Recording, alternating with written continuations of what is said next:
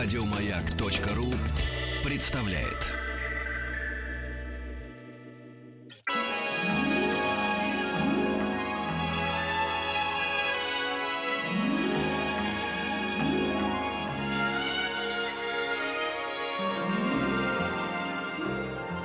Уральские самоцветы.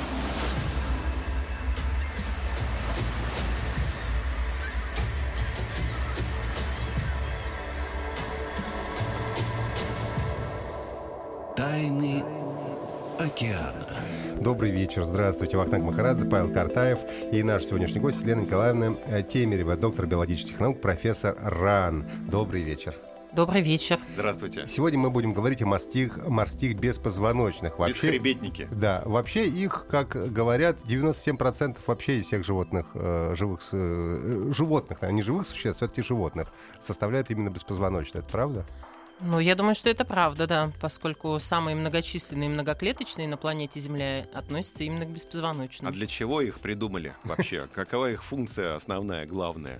Ну, функций у них на самом деле много, э, самых разных, э, в том числе и какая-то полезная для человека, но есть и разные негативные, конечно, функции. Они, наверное, фильтруют через себя все, да? Ну, это очень зависит от беспозвоночного. То есть, на самом деле, есть беспозвоночные фильтраторы. И вот, например, двустворчатые моллюски их называют э, живыми фильтрами или биофильтрами, потому что действительно они профильтровывают через себя огромные тонны просто воды, осаждая на жабрах различную взвесь, которая в этой воде плавает, и дальше, собственно, эту взвесь поедает. Но, однако, они, значит, вот не только такую полезную функцию выполняют, потому что то, что не попало им в рот, ну, по разным причинам, как правило, в силу неподходящ... неподходящего размера, то склеивается просто в такие комочки и затем выбрасывается. Это так называемые псевдофекалии, которые приводят к заилению грунта. И на самом деле это одна из проблем, потому что там, где поселяются двустворчатые моллюски, характер грунта довольно скоро меняется. И вот на таких хылах немного кто может жить. Так что они, конечно, вот видите, с одной стороны чистят вроде воду, а с другой стороны приводят к тому, что характер грунта сильно меняется. Но также, например, и губки какие-нибудь, они тоже фильтраторы и прогоняют через свое тело тоже очень большие объемы воды. Но, правда, псевдофекалии они не образуют, Давайте, может быть, все-таки начнем с того, что... Классифицируем, Классифицируем да, основные, да, хотя потому что всех, естественно, там невозможно. Панцири есть и без да, там, есть, да? Э, кто у нас относится к беспозвоночным? Ну, наверное, кораллы, да, это такая одна из самых ну, на самом деле, беспозвоночных вот в настоящее время насчитывается порядка 28 типов беспозв... животных. То есть э, тип, как вы понимаете, это большая таксономическая группа. И вот так вот начать просто перечислять довольно сложно. Поэтому, если говорить о крупных группировках, то можно выделить, например, так называемых низших многоклеточных. К ним относятся вот кораллы, которых вы назвали. Они входят в группу книдагия. Это тип отдельный, стрекающие по-русски звучат. Угу. У них есть особые стрекающие клетки, которыми, вот, собственно, они доставляют неприятности человеку в виде ожогов. Актинии да, туда же. Актинии, медузы, то есть вот всякие разные. Гидра, наверное, вам всем со школьной скамьи известная. А, Лернейская. Нет, это другая. Да, это немножко не то. Не та гидра. А, к низшим беспозвоночным относятся гребневики, губки, про которых я упомянула. И дальше есть э, э, большая группа билатерально симметричных животных, ну, к которым относимся и мы с вами, только мы уже все-таки позвоночные. Мы к типу хордовых относимся. А, и среди вот э, билатерально-симметричных животных есть три большие группировки. Это, ну сейчас я буду ругаться. Давайте, давайте. Значит, это лофотрахозоа. Это, ну, это такая большая группа, которая включает моллюсков, червей, э, черви, вот э, как земляной червь, например, а также червей плоских червей, среди которых, может быть, вам известны разные паразиты, типа солитер, вот Бычий такие. цепень. Вот. Бычий цепень, отлично, зачет. А я не встречался. Хорошо, вам повезло. Вторая большая группа это так называемые линяющие или гдизозоа по латыни. К ним относятся разные ракообразные разные ракообразные. Красиво. Не- да. Стихи. Креветки Да, там и да, так да, да, далее. да, да. То есть это большая группа членистоногих. Это тип членистоногих. К ним относятся и раки, и насекомые, и на самом деле пауки. То есть вот все, что с членистыми ножками. Туда же относятся, собственно, самые многочисленные многоклеточные на планете Земля. Это круглые черви. Это, ну, вам, наверное, ну или, не знаю, простому обывателю известно скорее аскарида. Это Мгм. такой паразит. На самом деле э, круглых червей очень много просто в дикой А земляной червь это какой круглый, нет? Это да- лофотрахозо. Мы его уже прошли. Прошли. Дождевой с вами. который, да? Да, Мгм. дождевой, Ага. да. Он, значит, вот туда Остался. вместе с моллюсками, да, он там. А, Значит, вот эта группа линяющих, и есть группа вторично-ротых, так называемых. Это вот, собственно, мы с вами, и туда относятся еще иглокожие и полухордовые. То есть всего три То есть, типа. то есть мы такие же, как морские ежи, получается? Получается, что так, да. Недалеко, убежали. Вторичный род, это что значит? Вторичный род это означает, что вот когда происходит эмбриональное развитие, и все мы с вами проходим стадию бластулы. То есть это такой шарик, э, состоящий из клеточек, внутри него полость. А дальше этот шарик претерпевает так называемую гаструляцию. У него формируется впячивание на одном из конц- э, концов э, вот этого э, ну, на одном из полюсов. И это, собственно, в первичное отверстие, которое называется бластопор. Вот дальше судьба бластопора у первичноротых животных и вторичноротых разная. У нас с вами бластопор замыкается и дает начало анусу, М. а рот прорывается заново, поэтому мы вторичноротые. А, понятно. А у первичноротых, соответственно, вот эта дырочка становится ртом, а ро- анус прорывается заново. А, Вот так. То есть это эмбриологическая такая штука, на самом деле давным-давно, еще там в 1800 каком-то году описанная, и вот это разделение на первичноротых и вторичноротых, оно до сих пор в науке есть, хотя под него и подкладывают уже бомбу зарубежные коллеги. Говорят, что все неправда, мы не такие. Говорят, что все гораздо сложнее, чем просто так. Понятно, все, сложнее, да? Да. А м, каким образом, значит, а, эти вот все существа ушли в море? Почему они не на суше остались? у нас уж тоже много, но Да? ну, в море больше, наверное, все-таки. Нет, я думаю, что в море никто не уходил, то есть в море все началось. А, все началось да, в море. а потом уже как-то кто-то выбрался Это на мы сушу. выбрались. Да, мы, например, выбрались, а кто-то, например, вторично вернулся в море, например, ракообразные, они вторично морские. Не понравилось им, да? Ну да, им как-то здесь не, не прижилось. На самом деле просто насекомые, видимо, не дали им как-то здесь э, Мгм. освоиться. И э, ракообразные ушли в море и заняли там все экологические ниши, которые на суше занимают насекомые. И ракообразных еще называют насекомыми моря, потому что они там вот э, выполняют ровно ту самую функцию, которую насекомые выполняют на суше. То есть это такое разделение когда-то произошло, довольно занятная штука. А все беспозвоночные вкусные. Ну, очень многие вкусные. На самом деле, казалось бы, даже самых несъедобных беспозвоночных научились есть. Вот, например, медузы, э, казалось бы, абсолютно какое-то желе Но Ну, там же 90, несъедобное. 90 с лишним процентов воды в ней. Да, все правильно, так и есть. То есть, собственно, вода позволяет обеспечивать ее плавучесть, и она вот э, благодаря этой нейтральной плавучести э, держится в толще воды. Однако в Японии и в Китае их солят. То есть вот такие огромные эти лепешки складываются в бочки, просаливаются, и дальше они едят их хрустя, как солеными огурчиками. Под саке. Да. Хорошо. Солеными медузами. Да, но они не распадаются на воду. Нет, нет, видимо, ну, благодаря соли Мгм. происходит полимеризация белков. То есть все-таки вот это тело их, это не совсем вода, это все-таки вода с разными белками. В основном это коллагены, то есть э, белки, составляющие вот это неклеточное вещество. И когда э, они контактируют с солью, по-видимому, они полимеризуются и, ну, как бы так застывают, э, Мгм. Не разваливаются. А какое еще отличие от э, хордовых у беспозвоночных? Ну, кроме того, что у них нет позвон- позвонка, по- позвоночника. Ну, на самом деле довольно много разных отличий. То есть вот если так копаться в деталях. Э, На мой взгляд, э, стоит отметить такую вещь, что беспозвоночные это в основном, конечно, очень небольшие существа. В основном, конечно, есть исключения самые разные, но в большинстве своем это небольшие животные сантиметровых каких-нибудь размеров, несколько сантиметров. Тогда как позвоночные это, как правило, крупные животные. И говорят, там, например, о какой-нибудь э, мышке полевки, которая маленькая, да, мы скорее говорим, что это такой нонсенс среди позвоночных. По-видимому, это связано с тем, что беспозвоночные а, имеют совершенно другой уровень тканевой организации по сравнению с позвоночными. И позвоночные изобрели многослойные ткани, из которых строят органов. У беспозвоночных это всегда один слой клеток. И покровные, и внутренние какие-то органы всегда построены из одного слоя клеток, за редким исключением.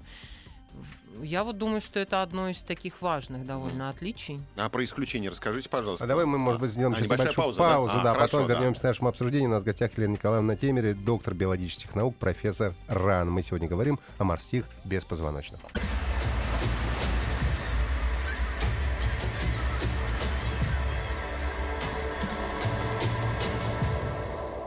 Тайны океана. Добрый вечер, здравствуйте. Вахтанг Махарадзе, Павел Картаев и Елена Николаевна Темерева, доктор биологических наук, профессор РАН. Мы сегодня говорим о морских беспозвоночных. Еще раз добрый вечер. И а, мы закончили на том, что они Есть малень- исключения, да. Есть э, в основном маленькие беспозвоночные, но есть исключения. Вспоминаем спруты всякие разные, там эти осьминоги огромные. Кракен, я говорю, Ага. мифический. Как, как им удалось так вот победить и стать исключением, победить природу? Честно говоря, я не знаю точного ответа на этот вопрос. Действительно, такие крупные беспозвоночные известны. И огромные гигантские кальмары, во-первых, они просто обнаружены на самом деле и сохраняются в коллекциях разных музеев. Их длина тела вместе со щупальцами может достигать 12 метров, 15 метров. То есть это очень крупные существа. А, Более того, известно, что ну, как бы обнаружены следы э, существования, видимо, еще более крупных э, головоногих моллюсков. Э, Сделан этот вывод на основании находок отпечатков э, м, пенисосок, которые оставляют вот эти спруты на теле кашелотов. Кашелоты довольно глубоко могут нырять, и считается, что там они часто вступают в бой с вот этими вот огромными э, спрутами, находят э, желудках кашелотов обрывки щупалец этих спрутов. И вот если судить по отпечатку м, пенисоски, то размеры этих животных должны достигать 20 метров и даже больше. То есть это такие совсем чудовища. А может быть маленький спрут, но с большими присосками. Нет, не может. Потому что большую пенисоску нужно умещать на руке. На руке, как правило, пенисоски располагаются в два ряда. То есть если одна пенисоска размером с блюдце, то вам даже в шахматном порядке нужно уместить хотя бы полтора блюдца. Для этого рука должна быть очень толстой. Маленький, конечно, ее просто не сможет носить, учитывая то, что рук этих несколько, она все-таки не одна. Вот, поэтому, ну, как бы экстраполируют вот эти размеры на общие размеры тела, и получаются вот такие цифры. Как они этого достигают, я не знаю. На самом деле описано, конечно, есть описание строения вот этих гигантских кальмаров, и э, они нас не выходят за рамки общего для всех беспозвоночных цитологического архетипа. То есть это именно одноклеточные ткани. Но вот э, я знаю, что у этих гигантских кальмаров формируется своего рода такой значит, э, ну, как бы сказать, сложная кожа. То есть под покровным эпителием есть еще прослойки неклеточной и клеточной ткани, которые делают все покровы очень сложными э, именно с цитологической точки зрения. Но все равно они образованы однослойными эпителиями. Так что вот э, как им это удается? А внутреннее строение осьминога, оно как-то э, примечательно чем-то там, я не знаю, три сердца у него, голубая кровь, или это все мифы? А, Нет, это отчасти не мифы, действительно, но вот э, головоногие, всем известно, что они характеризуются чудовищным развитием головного мозга. И у них действительно ганглии, то есть нервные центры, которые есть, они сливаются в единую такую нервную массу, которая в итоге э, окружает пищеварительный тракт. Ну, то есть, э, как бы эти ганглии исходно находятся над, э, над ртом и под ртом. Когда они сливаются, получается так, что кишечник пронзает головной мозг. Да, это, значит, вот такая их особенность. И у них появляется своего рода череп, то есть такие хрящевые ткани, которые а, окружают и защищают эту нервную ткань. этот головной мозг. То есть довольно сложная конструкция. Кроме того, для них описаны очень сложные глаза, и у головоногих очень сложное зрение, цветное, то есть они могут э, э, на самом деле различать не просто очертания предметов, что для беспозвоночных уже здорово, а зрение у них как будто цветное, они могут видеть вот э, значит, различные детали. А все ли спруты и э, осьминоги э, являются хамелеонами, и они прекрасно могут изменять? Или... Ну, большинство из них действительно, да. То есть у них есть специальные клетки, которые встроены в покровы, так называемые фотофоры, и эти фотофоры могут э, менять, ну, их просвет может меняться, так скажем. То есть есть специальные мышечные клетки, которые к ним прикрепляются. Мышечные клетки их растягивают, допустим, тогда площадь поверхности этого фотофора увеличивается, а он содержит различные пигментные гранулы, которые, собственно, и передают цвет. Вот э, изменяя диаметр этих фотофоров, они могут очень э, плавно изменять свою окраску. Соответственно, глубоководные э, головоногие, у них фотофоры не цветные, а светящиеся. Они содержат различные светящиеся гранулы. Ну, на больших глубинах просто ну, цвет... цвета нету. Да, цвета нет, поэтому там светится. А кровь голубая действительно или это миф? Mm. Вы знаете, вы я не, не знаю просто этого. Я в мультике видел.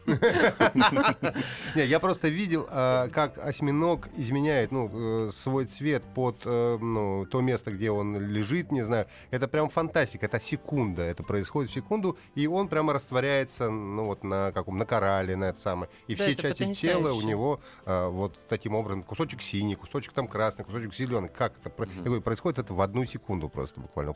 То есть получается получается, когда он отращивает себе вот эту хрящевую ткань, он уже не может просочиться в минимальные отверстия, Может, тем не менее может, да. Вот несмотря на все, действительно осьминоги потрясающе обладают способностью просто пролазить в мельчайшие отверстия.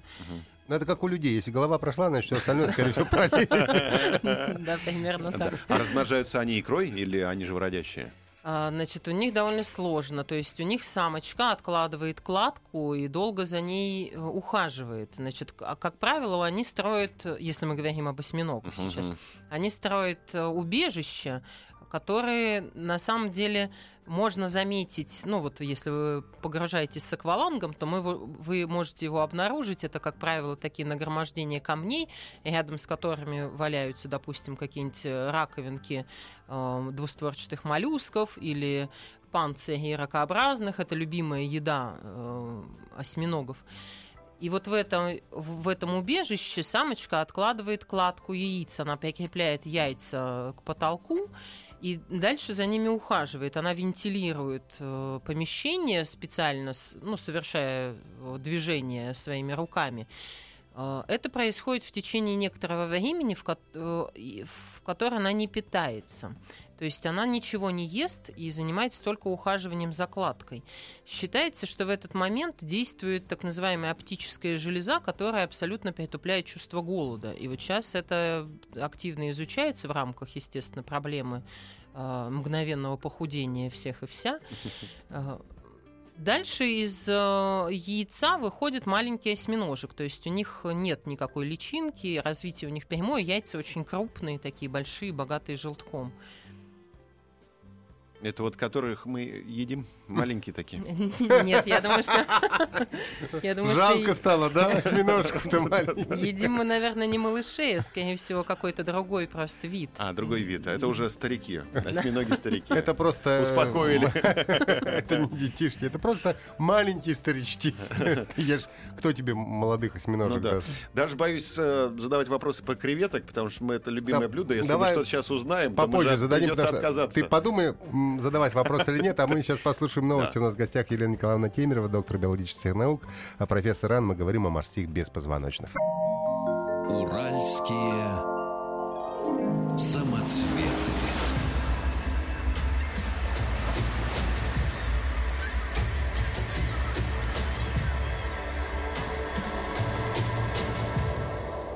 Тайны океана. Добрый вечер, здравствуйте. Вахтанг Махарадзе, Павел Картаев и Елена Николаевна Темерева, доктор биологических наук и профессор РАН. Сегодня мы говорим о морских беспозвоночных. А и про креветки у меня вопрос. Да, мы, Мы, мы уже самых больших обсудили, э, самых крупных беспозвоночных это осьминоги и спруты, вот эти кракены всякие, которые корабли в древности ломали, как говорят легенды. А теперь давайте к вкусному переходим. вкусному переходим, да, креветки. Можно ли их вообще есть? И действительно ли это ценный продукт? Или, может быть, все-таки отказаться надо? Может, у них есть сердце и там разум? Ну, Ты свинину же ешь, она сердце имеет. Говядина сердце имеет. Креветок, я думаю, есть можно. В принципе, почему нет? Их же специально для этого и разводят в каких-то магикультурных хозяйствах. Но, тем не менее, у них есть сердце, действительно, как и положено, на спинной стороне тела. Я не знаю, есть ли у них душа, если вы переживаете по поводу каких-то этических норм. Вот. Но вообще, конечно, мясо у них богато белком, то есть это такой замечательный продукт, это диетический. Сколько ножек у креветок? Это хороший вопрос. Вот сейчас у нас прошел а, фестиваль науки, и мы, э, значит, в рамках одного из мастер-классов а, считали ножки у рачка. Так мастер-класс и назывался. Сколько ножек у рачка? А, На самом деле э, ракообразные это потрясающие существа, и они со своими ногами сделали просто необыкновенную штуку. Ногами они делают абсолютно все.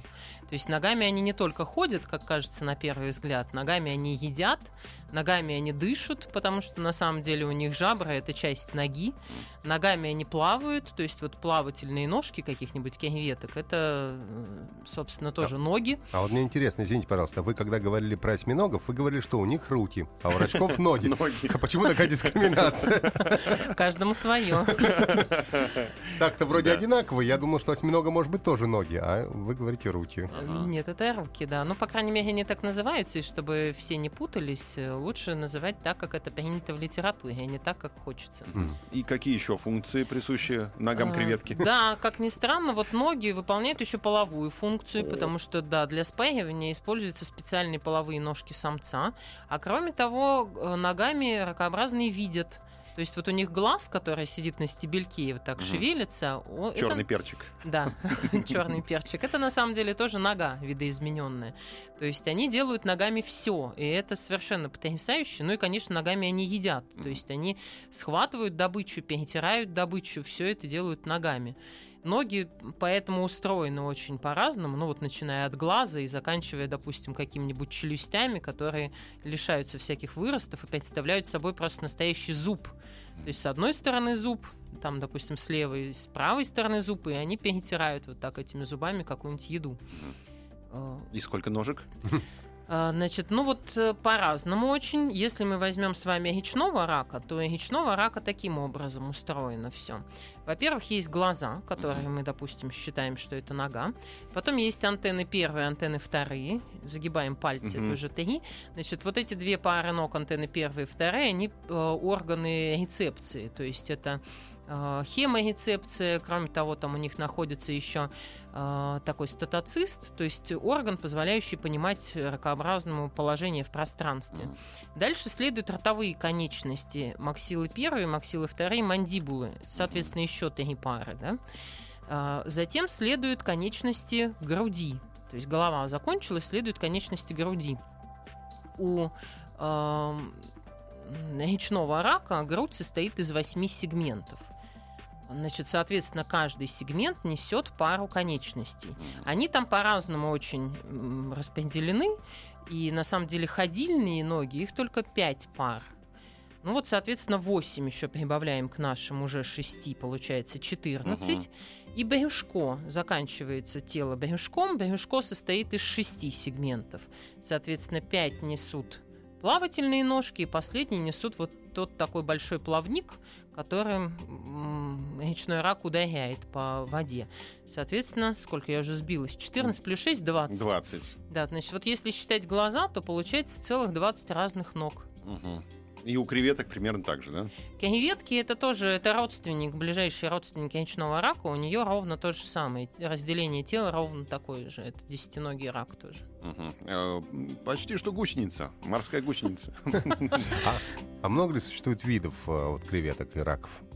Их очень много. На самом деле ракообразные это одна из э, очень больших групп и насчитывается порядка я боюсь соврать, допустим, 100 тысяч видов. То есть вот Мы так. это знаем только креветки, королевские креветки. И на этом мы еще- Лангустины еще. И раки, да. Наверняка вы знаете еще кого-нибудь вот из ракообразных. Допустим, когда вы гуляете весной по лесу и в- во временных лужах встречаете таких вот плоских с зеленой, с зеленой как бы крышей такой и с хвостом раздвоенным э, существ. Как-то э, не так давно, лет, наверное, года три, наверное, назад, в интернет, интернет всколыхнула новость о том, что какие-то туристы поймали в лесу инопланетянина. Этим инопланетянином оказался как раз вот этот вот рачок. Это щитень. Щитень очень симпатичный. На самом деле они крупные, такие э, замечательные существа. Длиной, наверное, сантиметров ну, 5-7, вот так. Типа мокрица, что ли, какая-то? А, это не маканица, нет, это ракообразное. Оно примечательно тем, что появляется вдруг внезапно в неот- из ниоткуда, казалось бы, да, в, э, во временных лужах, которые возникают после таяния снега в лесу. На самом деле просто в этих лужах, ну, в ложбинках, где и раньше были лужи, сохраняются яйца щитни. Они зимуют, и потом из этого яйца выходит, ну, сначала личинка, которая потом развивается в такого рачка замечательного.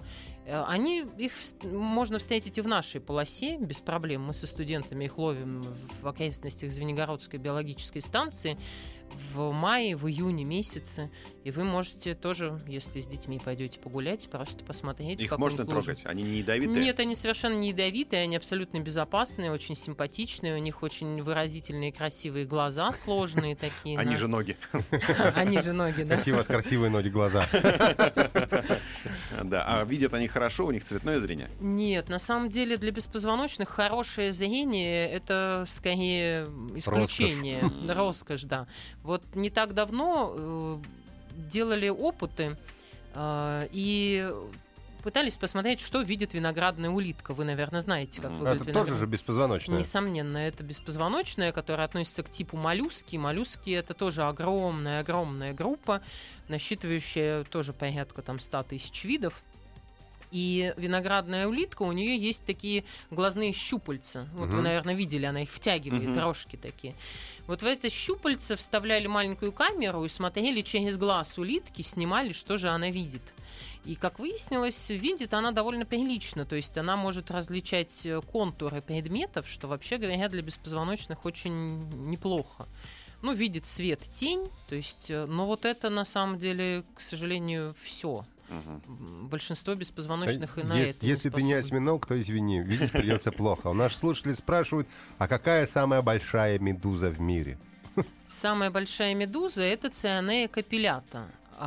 Ее длина щупалец достигает 35 метров, а диаметр зонтика составляет порядка двух с половиной метров, 2 и 3 там, что-то такое. То есть вы спокойно на этот зонтик можете перелечь и отдохнуть. А вот в щупальцах запутываться не советую, потому что щупальца, конечно, содержат стекательные, к- несут стекательные клетки, которые могут вызвать ожоги, и иногда смертельные, особенно если у вас какая-нибудь проблема. Ну, как правило, а, ведь ну, в природе так устроено, что как раз самые ядовитые это самые маленькие, самые большие, они, как правило, менее ядовитые. Да, это абсолютно, ну, то есть не абсолютно верно. Как правило, это верно. И действительно не э, от размеров часто ничего не зависит. Самое опасное, по-моему, Но- это как раз медуза оса, которая очень маленького размера. Гениально просто. Откуда Мгм. вы все знаете? Все правильно, так и есть. Зачет. Давайте вашу зачет. Я дайвер А, просто. Действительно, это так. Морская оса — это куба-медуза, которая обитает у побережья Австралии, и она не очень большая. То есть она, ее высота, поскольку она э, значит, ку- кубоидная, да, то есть, говорить о диаметре зонтика сложно, и имеет смысл говорить о высоте. Вот высота зонтика составляет порядка 4 сантиметров, то есть она действительно маленькая. Щупальца у нее зато довольно длинные, у нее 4 группы щупалец, которые могут вытягиваться на довольно приличное расстояние, там метров 5, допустим. У. Да, но э, на самом деле большинство медуз об- обладают очень сильно сократимыми щупальцами, когда они ловят свою добычу. Щупальца, конечно, вытянуты, расправлены, образуют такой вот э, Сеть. сеть, да, вершу, в которую в том числе может попасться человек. И для человека встреча с кубоидной медузой, конечно, очень опасна, потому что они оставляют чудовищные ожоги, просто вот, ну, как будто вас били хлыстом. Вот Мгм. так- такой кровавый просто ожог. А, Кроме того, это может быть смертельно, потому что стекательные капсулы содержат яд нервно-паралитический, который приводит к э, параличу дыхательной мускулатуры Ну, просто можно и так утонуть. далее. Да, можно просто утонуть. На самом деле вы можете столкнуться со щупальцами этих кубоидных, просто бродя даже по мелководью. Не обязательно плавать где-то на глубине. А Они как там люди купаются? вот там они купаются. На самом деле, когда э, развитие этих медуз происходит, когда они подплывают к берегу близко, тогда, конечно, вывешиваются разные транспаранты, чтобы не купались. А в Австралию мы, допустим, вряд ли с вами прям поедем, прям завтра. А люди, допустим, на нашем Дальнем Востоке, они тоже должны бояться, но бояться не морской осы, а крестовичка.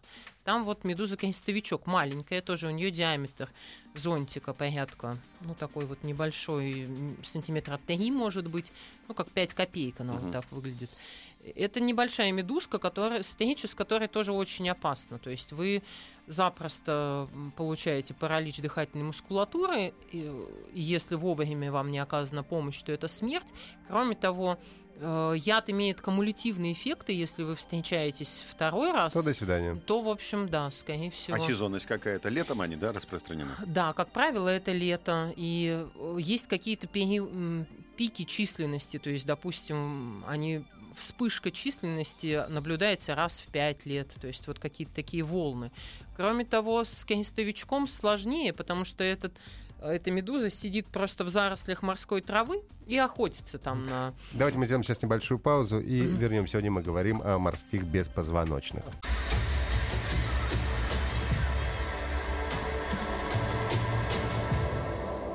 Тайны океана. Добрый вечер, здравствуйте. Вахтанг Махарадзе, Павел Картаев, Елена Николаевна Темерева, доктор биологических наук, профессор РАН. Мы сегодня говорим о морских беспозвоночных. А Вот для чего они нам нужны, беспозвоночные? Что дает изучение человечества этих беспозвоночных? Ведь вот, допустим, если симбиоз рыб мы изучаем, то там механизм свой-чужой нас интересует, да, чтобы там всякие опухоли лечить и так далее. А вот для чего нам нужно изучать беспозвоночных? На самом деле очень много для чего. Я вот так э, сходу... э, сходу очень сложно даже. Но вы Не знаю, с чего начать. Да. По похудение вы упомянули А- в какой-то момент. Да, на самом деле беспозвоночные это кладезь самых разных необычных э, явлений, которые следует изучать. И на самом деле не только в перекладном плане, потому что, конечно, сейчас в современной науке вот этот перекос в перекладную сторону, он очень большой. Э, И все хотят как-то делать котлеты из беспозвоночных, не знаю, там что-нибудь, по- худеть при помощи беспозвоночных. Но они интересны просто потому, что мы как-то должны понимать, где мы были, где мы будем, куда мы идем, кто мы вообще такие, откуда мы взялись. То есть вот все ответы на какие-то фундаментальные вопросы, которые человечество всю жизнь волновали, я надеюсь, будут волновать дальше больше, чем котлеты. Вот э, эти ответы можно получить только изучая беспозвоночных животных. Ну а если говорить о прикладной какой-то тематике, то, конечно, очень много разных штук. Вот, например, э, мы говорили о том, что раки зубами своими грызут там, да, какую-то пищу. И вот, например, есть такие рачки, которые разгрызают створки диатомовых водорослей. Диатомовые — это огромная часть э, продуцентов и морских продуцентов, и пресноводных продуцентов. И вот их разгрызать научилась только одна группа рачков, это колянусы. Делают они это при помощи своих необыкновенных ножек, которые пропитаны э, кремнием, оксидом кремния. И сейчас ведутся активные разработки и исследования, э, как бы вот эти ножки замечательные, как бы из них начать делать коронки для человека. Прочные, легкие, коронки, я имею в виду зубные, да, Да-да-да-да-да. протезирование. Ага. Вот, ну, э, кроме того, э, беспозвоночные изучаются, Потом можно хвастаться, у меня коронка из калянуса. да, можно. Фирма Калянус. А, Кроме того, например, э, беспозвоночные считалось до некоторого времени, что они э, не болеют раком, у них вот нет раковых э, опухолей, и изучались различные клеточные линии беспозвоночных. Ну вот сейчас эти работы, по-моему, тоже продолжаются. И Ну, действительно не болеют? Ну, как будто для них это не описано, хотя вот по последним данным есть какие-то такие мысли, что все-таки как будто у них тоже есть такая, э, ну, это же просто клеточная пролиферация, то есть когда клетка, условно говоря, сходим с ума, начинает вот делиться и делиться. Но поскольку у беспозвоночных все-таки один слой клеток, да, то у них вот клетки, чтобы образовывали такие наслоения, что, собственно, представляет собой э, раковая опухоль, это, ну, скорее, необычно. Поэтому вот с этой точки зрения беспозвоночных тоже изучают. Есть, например, одноклеточные, которые тоже рассматриваются как беспозвоночные, у которых э, отмечено э, тяготение к раковым опухолям и показано э, уменьшение раковых опухолей при воздействии этих беспозвоночных. Они, правда, опасны. Э, это трипаносома круци. Это такое одноклеточное существо, которое вызывает вообще болезнь э, Чагаса. Ну, это неприятное очень заболевание, не буду на нем останавливаться. Но, тем не менее, вот показано, что эти простейшие э, атакуют просто опухолевые клетки. И в свое время даже был создан завод по производству вещества от рака, который назывался круцин по названию этих одноклеточных. Но потом все это, в общем, как-то загнулось, и исследования эти с тех пор не продолжаются, хотя вообще это интересная тема. Ну, кроме того, беспозвоночные, это, конечно, необходимо упомянуть, что это огромный пласт чудовищных паразитов человека и животных, которые наносят существенный урон и сельскому хозяйству, и просто здоровью конкретных людей. И нужно, естественно, знать об этих паразитах, то есть нужно знать, что нельзя есть там непрожаренную рыбу, речную особенно, нельзя есть непрожаренное мясо, нельзя не мыть руки перед едой, то есть вот такие простые вещи, которые позволят вам уберечься от разных паразитов. Это все зоология беспозвоночных, то есть без нее никуда. Мгм. А Они вирусами болеют, там каким-нибудь гриппом, там что-нибудь, инфаркты у них случаются какие-нибудь? Инфаркт А, восьминога? Тройной. Не знаю, не могу сказать. Просто у меня нет вот в голове этих данных. Э, и Вирусами, ну, наверное, можно заразить, конечно, их вирусами. Просто зачем? То есть как-то я не, слыхала, чтобы такие... Ну вот если нам скажут, э, эпидемия рыбного гриппа надвигается. Да, это- вы знаете, у них другие, у них свои там, конечно, заморочки, на них паразитируют всякие разные э, на рыбах, я имею в виду, всякие разные другие беспозвоночные, которых, кстати, тоже поэтому надо изучать.